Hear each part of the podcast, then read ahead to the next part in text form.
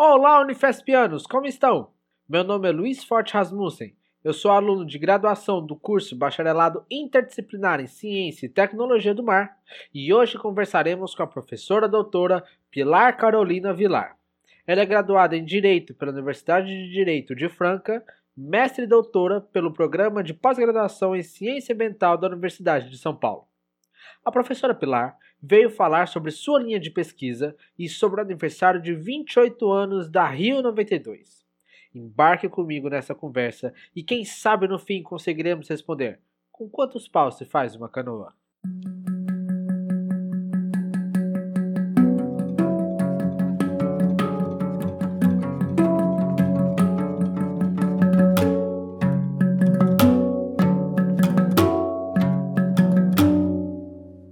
Olá, professora, tudo bem? Olá, Luiz, tudo bem? Muito obrigada pelo convite. Muito obrigado pela sua participação. É, como que está sendo para você esse período de isolamento social? Olha, está sendo um tanto quanto conturbado, mas eu não posso reclamar. Eu vim para casa da minha mãe, em Ribeirão Preto. Eu estou perto da minha família. Todos os dias eu tenho vista para um jardim super bonito, eu tenho espaço para fazer o isolamento, eu tenho contato com a natureza, tem água, tem esgoto, tem o salário, então só preciso lidar com as dificuldades de conciliar esses cuidados de bebê, casa e trabalho, que não é pouco, mas eu fico muito mais preocupada porque muitas pessoas não têm esses privilégios. E como eu sou uma pessoa que estuda a parte de águas, eu me preocupo muito com a questão sanitária de pessoas que não têm acesso a, a água para fazer essa higiene.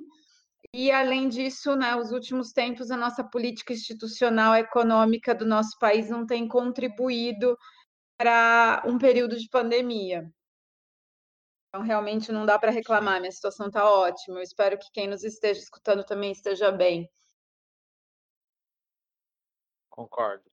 E eu vou usar essa sua fala para disponibilizar aqui para qualquer pessoa que estiver ouvindo e precisar de alguma ajuda de qualquer nível, que entre em contato com a gente do Projeto Canoa, que a gente está disposto a ajudar você. Professora, quem é a professora Pilar e qual que é a sua linha de pesquisa? Bom, eu sou professora do Instituto Mar, da Universidade Federal de São Paulo, é, do campus da Baixada Santista, advogada, mestre e doutora em ciência ambiental e eu estou fazendo meu pós-doutorado no Instituto de Geociências da Universidade de São Paulo. A minha linha de pesquisa é legislação ambiental, governança e recursos hídricos.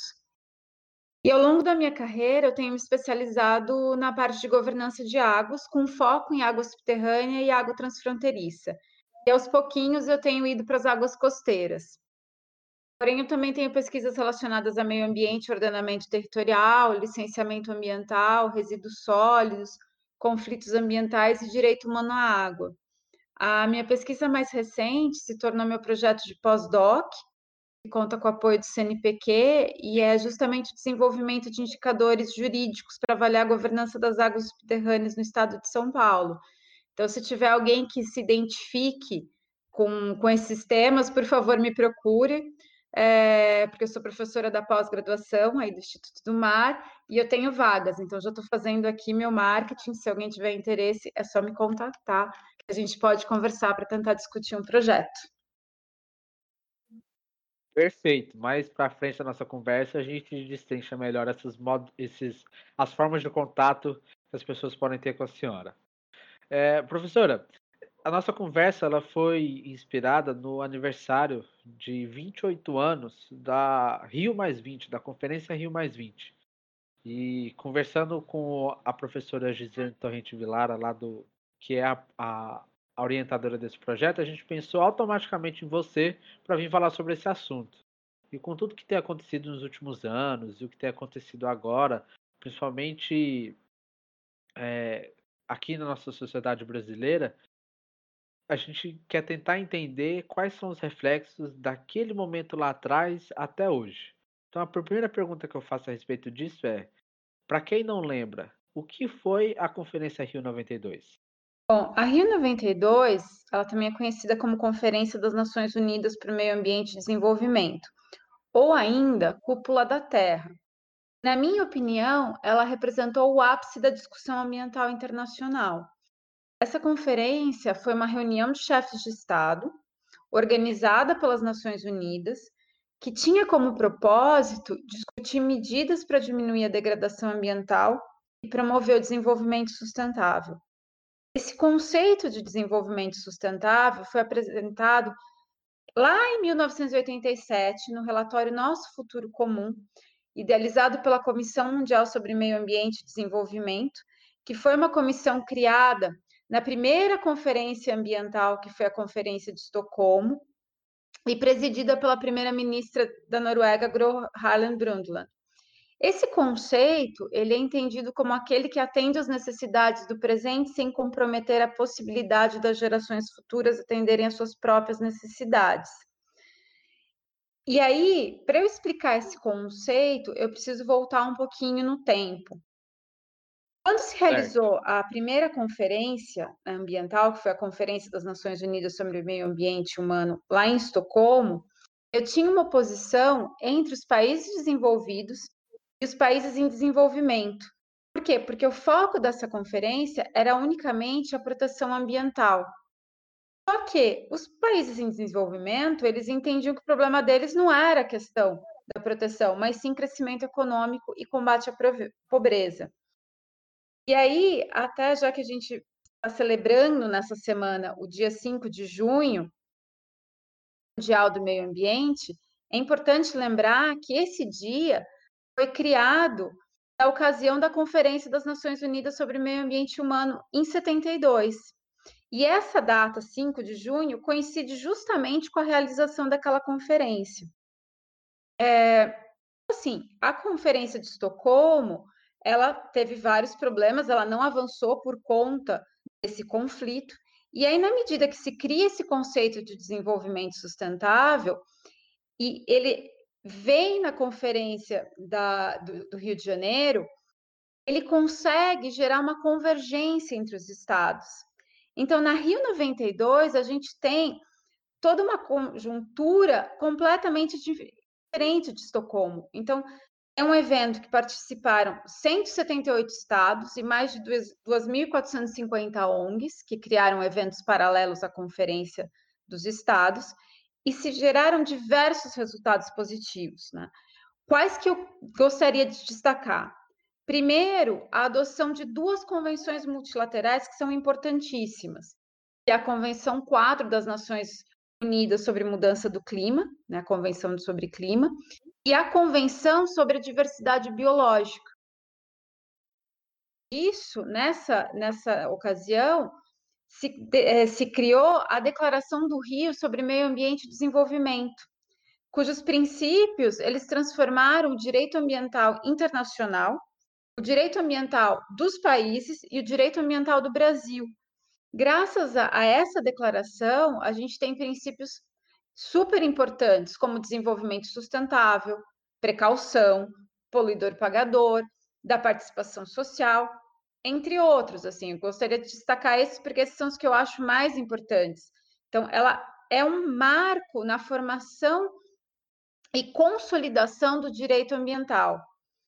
A Agenda 21, que é outro instrumento que foi idealizado nessa ocasião, que é um instrumento de planejamento, ele é composto por 40 capítulos sobre diversos temas ambientais e tinha como foco é, os estabelecessem linhas políticas programáticas, ou seja, ele queria orientar a atuação desses estados no desenho das políticas públicas direcionadas aos recursos ambientais.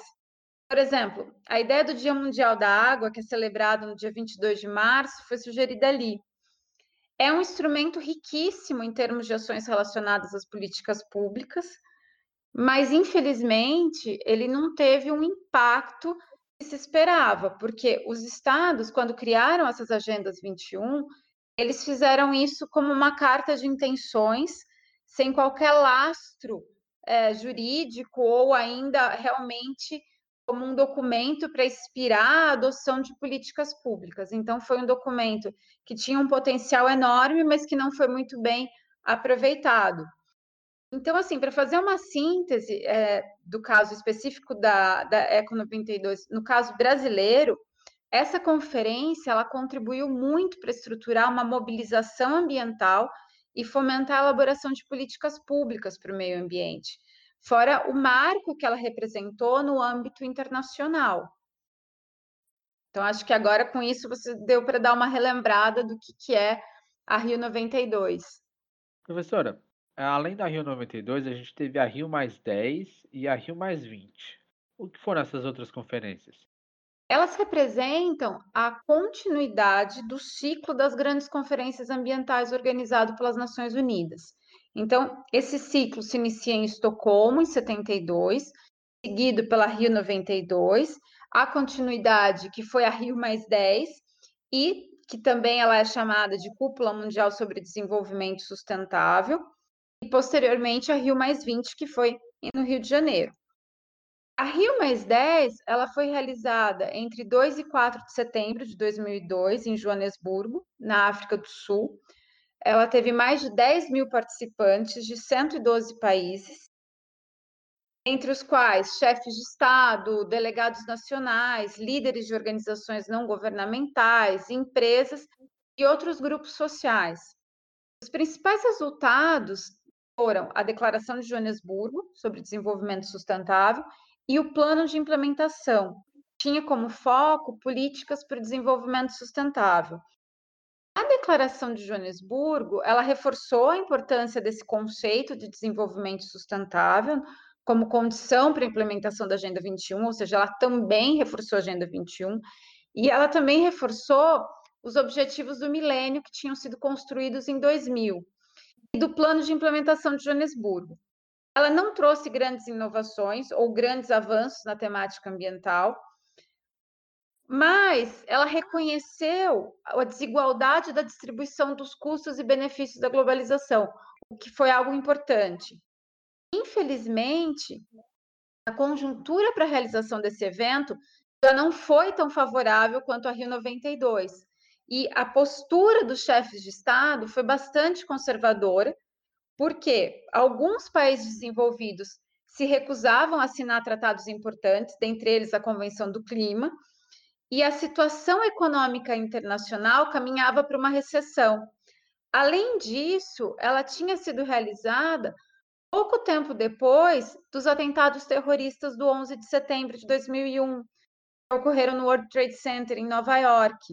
Então, o foco das negociações ambientais tinha sido completamente desviado para a ideia de combate ao terrorismo e ao Al-Qaeda.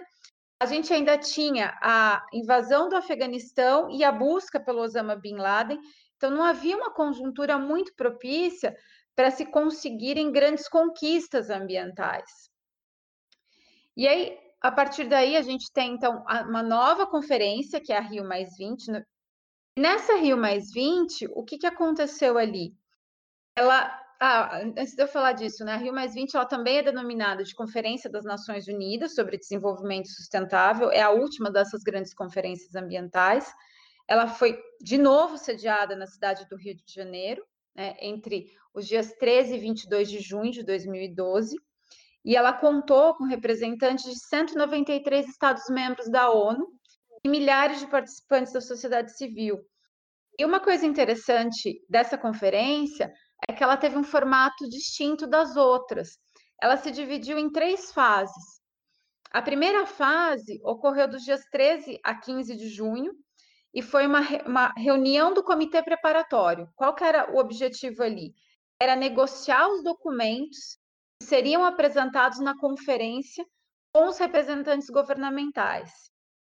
Entre o 16 e o 19 de junho, a gente teve os diálogos para o desenvolvimento sustentável. Foi uma iniciativa super inovadora dedicada a estimular o debate da sociedade civil. Então, pela primeira vez, a sociedade civil teve um espaço organizado para participar dentro da conferência. E já nos dias 20 a 22, a gente teve o segmento de alto nível da conferência, que contava com as presenças dos chefes de Estado e de governo dos países das Nações Unidas. Então, era nesse momento que se negociariam os documentos que tinham sido preparados lá naquela primeira parte. Infelizmente, o evento não teve os resultados esperados. Né? O cenário, a gente tinha um cenário de crise econômica, É, então, o que, que saiu dali? apresentou um projeto de resolução intitulado Futuro que Nós Queremos, que foi apresentado pelo presidente da Assembleia das Nações Unidas, que fala muito sobre a ideia de economia verde, é, se reafirma os compromissos da Declaração do Milênio e do Plano de Implementação de Joanesburgo. Então, a gente não teve, naquele momento, muitos avanços, mas ela abriu o caminho para que em 2015 estabelecessem os 17 Objetivos de Desenvolvimento Sustentável, os ODS. São um conjunto de objetivos que busca enfrentar os principais desafios ambientais, políticos e econômicos que o nosso mundo enfrenta. E eles substituem os antigos Objetivos do Desenvolvimento do Milênio. Então, a importância dessas duas conferências foi consolidar essa visão da busca por um desenvolvimento sustentável e tentar trazer alguns instrumentos para operacionalizar esse desenvolvimento sustentável, ainda que não tenham tido o mesmo sucesso da Rio 92. Entendi. E, dito tudo isso, professora, quais foram os efeitos dessas cúpulas que ocorreram no decorrer desses 28 anos que se passaram? Então, tentando fazer uma síntese né, do que eh, essas conferências representaram, elas contribuíram para fortalecer o debate ambiental nos países. Ou seja, desde Estocolmo, e claro, Rio foi o grande auge, elas foram fundamentais para gerar um direito ambiental nacional e internacional focado nessa, com essa preocupação ambiental. Elas, de certa forma, criaram uma espécie de estándares ambientais comum aos países, como, por exemplo, a gente tem a ideia das avaliações ambientais para empreendimentos ou atividades que pudessem causar dano, a ideia de responsabilidade ambiental, a ideia de participação social nesse processo decisório. Essas ideias todas são ideias que foram lançadas nessas cúpulas e que aos poucos os países foram introduzindo nos seus ordenamentos jurídicos. Ao mesmo tempo, você teve toda uma, uma conjuntura que permitiu que se celebrassem convenções internacionais específicas sobre determinados temas. Então, é, por exemplo, foi o caso do clima e da diversidade biológica que foram lançadas ali na Eco 92.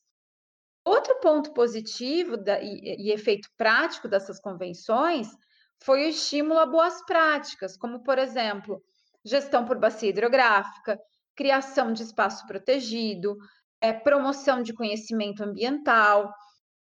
Então, tudo isso são consequências dessa discussão e dessa mobilização que ocorreu nessas cúpulas. Outro ponto positivo gerado por essas cúpulas é justamente essa organização e mobilização de movimentos sociais voltados à proteção ambiental, que promovem mudanças positivas para a sociedade. Então, eu vejo elas, embora é, a Rio mais 10 e a Rio mais 20 elas não tenham tido tanto sucesso, elas são um trabalho contínuo lá de 92, para que essa questão ambiental seja cada vez mais debatida pela sociedade civil e introjetada nos ordenamentos jurídicos e nas políticas públicas nacionais. Professora, é, o que a gente precisa atualmente, tendo em vista tudo isso que você falou e tendo em vista o que a gente acaba lendo nos jornais, acaba vendo a relação que vários governos do planeta Terra têm com o nosso meio ambiente, com o clima, muitas vezes com descaso. O que, você, você vê que a gente precisa para melhorar nossa relação com o meio ambiente? É, não é uma tarefa fácil. É, eu acho que o Covid-19 nos dá algumas ideias. Um, a primeira delas é a necessidade de buscar um sistema econômico mais justo. A pandemia tem demonstrado as múltiplas eh, fragilidades da nossa sociedade, que é uma sociedade que consome os recursos naturais de uma forma ostensiva, mas ela não reparte a riqueza gerada, pelo contrário, cada vez a gente tem mais pobres, mais desigualdade social. E, ao mesmo tempo, nós estamos comprometendo a resiliência planetária. A mudança climática, a degradação dos recursos hídricos, a contaminação do ar do solo, a perda da biodiversidade, a desertificação são problemas que eles ameaçam a nossa agricultura, a nossa economia, as nossas cidades, a nossa saúde, nosso modo de viver e a vida de inúmeras espécies, incluindo a humana. Então, partindo disso, nós temos que buscar políticas que incentivem um consumo mais consciente, estimulem matrizes energéticas menos poluentes e renováveis. É, eu acredito que a implementação dos ODS seria um grande avanço. O estímulo à ciência, à tecnologia e à inovação são fundamentais. Nós precisamos mudar toda a nossa matriz energética, nós precisamos mudar uma série de processos produtivos e, ao mesmo tempo, nós precisamos estimular uma economia que seja baseada na sustentabilidade. A gente já tem alguns exemplos de, de, iniciativas nesse sentido. Eu acho que a ideia das trash companies, que são voltadas justamente, é, é, companhias voltadas à otimização dos esquemas de reciclagem, ou as smart cities, que buscam cidades mais eficientes, são iniciativas importantes e que têm que ser realmente aprofundadas e aplicadas em escala. Porém, é, acho que nesse momento que nós estamos vivendo, particularmente, onde nós vivemos um momento de radicalização, eu acho que as sociedades precisam urgentemente de uma base de ética ambiental que transforme essa nossa relação com a natureza e com as espécies incluindo os próprios seres humanos, de forma a resgatar uma ideia de cuidado, uma ideia de cuidado com a terra e a vida em todas as suas formas, é, que nós não estamos tendo isso nesses tempos. Então, é, eu acho que é isso que a gente precisa, mais do que tudo nesse momento, resgatar uma base de ética ambiental, a partir daí pensar em novos sistemas econômicos, uma nova forma de produzir ciência, uma nova forma de produzir, uma nova forma de consumir. Então, é isso que eu acho que a gente precisa. Espero que a gente consiga fazer isso no tempo necessário antes de acabar com essa resiliência do, do planeta. Porque, bom, o planeta vai estar tá aí, né? A grande questão é se nós humanos continuaremos. Sim. Muito obrigado pela, pela sua entrevista, professora. Eu gostei muito, aprendi muito. E chegando agora no final dela, eu retomo aquela sua primeira fala. Se um aluno do Instituto do Mar quiser entrar em contato com você, como ele pode fazer? Pode me escrever pelo meu e-mail, que é pilar.vilar, dois L's, arroba unifesp.br. É, em tempos de pandemia, eu não sou tão eficiente, eu demoro às vezes um pouquinho para responder, mas eu sempre Muito respondo. Para terminar, a gente vai com a nossa pergunta tradicional. Professora Pilar, com quantos paus se faz uma canoa? Olha, Luiz, eu acho que quantos paus se faz uma canoa? Eu acho que depende a união, depende da união dos construtores que estão fazendo aquela canoa e da construção de um consenso entre esses construtores. Eu acho que o que falta nas canoas hoje em dia é a união entre as pessoas para conseguir construir a canoa. Porque do jeito que vai, estamos todos prestes a afundar.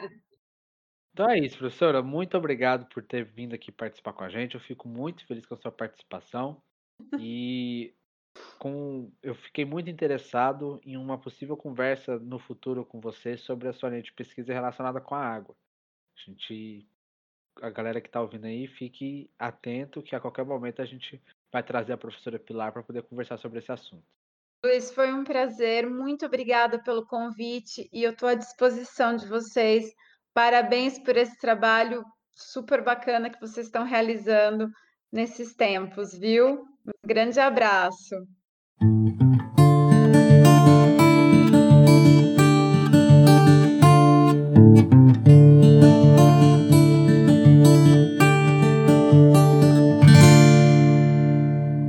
Muito obrigado por ouvir até aqui. Os meios de contato com a professora Pilar estarão disponibilizados na descrição desse episódio. Qualquer dúvida ou crítica, escreva para nós pelo e-mail canoaunifesp.gmail.com ou para o Instagram canoa_unifesp. Fiquem bem e até a próxima!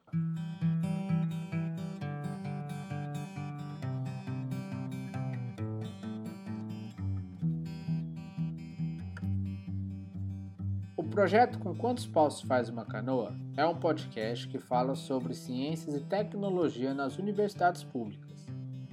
O conteúdo e o formato foram idealizados por integrantes do Instituto do Mar da Unifesp, sob a coordenação da professora Gislene Torrente Vilara, e é um projeto de extensão em parceria com o Núcleo Rádio Silva. Entre em contato pelo endereço canoaunifesp.gmail.com ou pelo Instagram canoa_unifesp. Você pode nos ouvir no site da radiosilva.org, no Spotify ou na sua plataforma de podcasts favorita.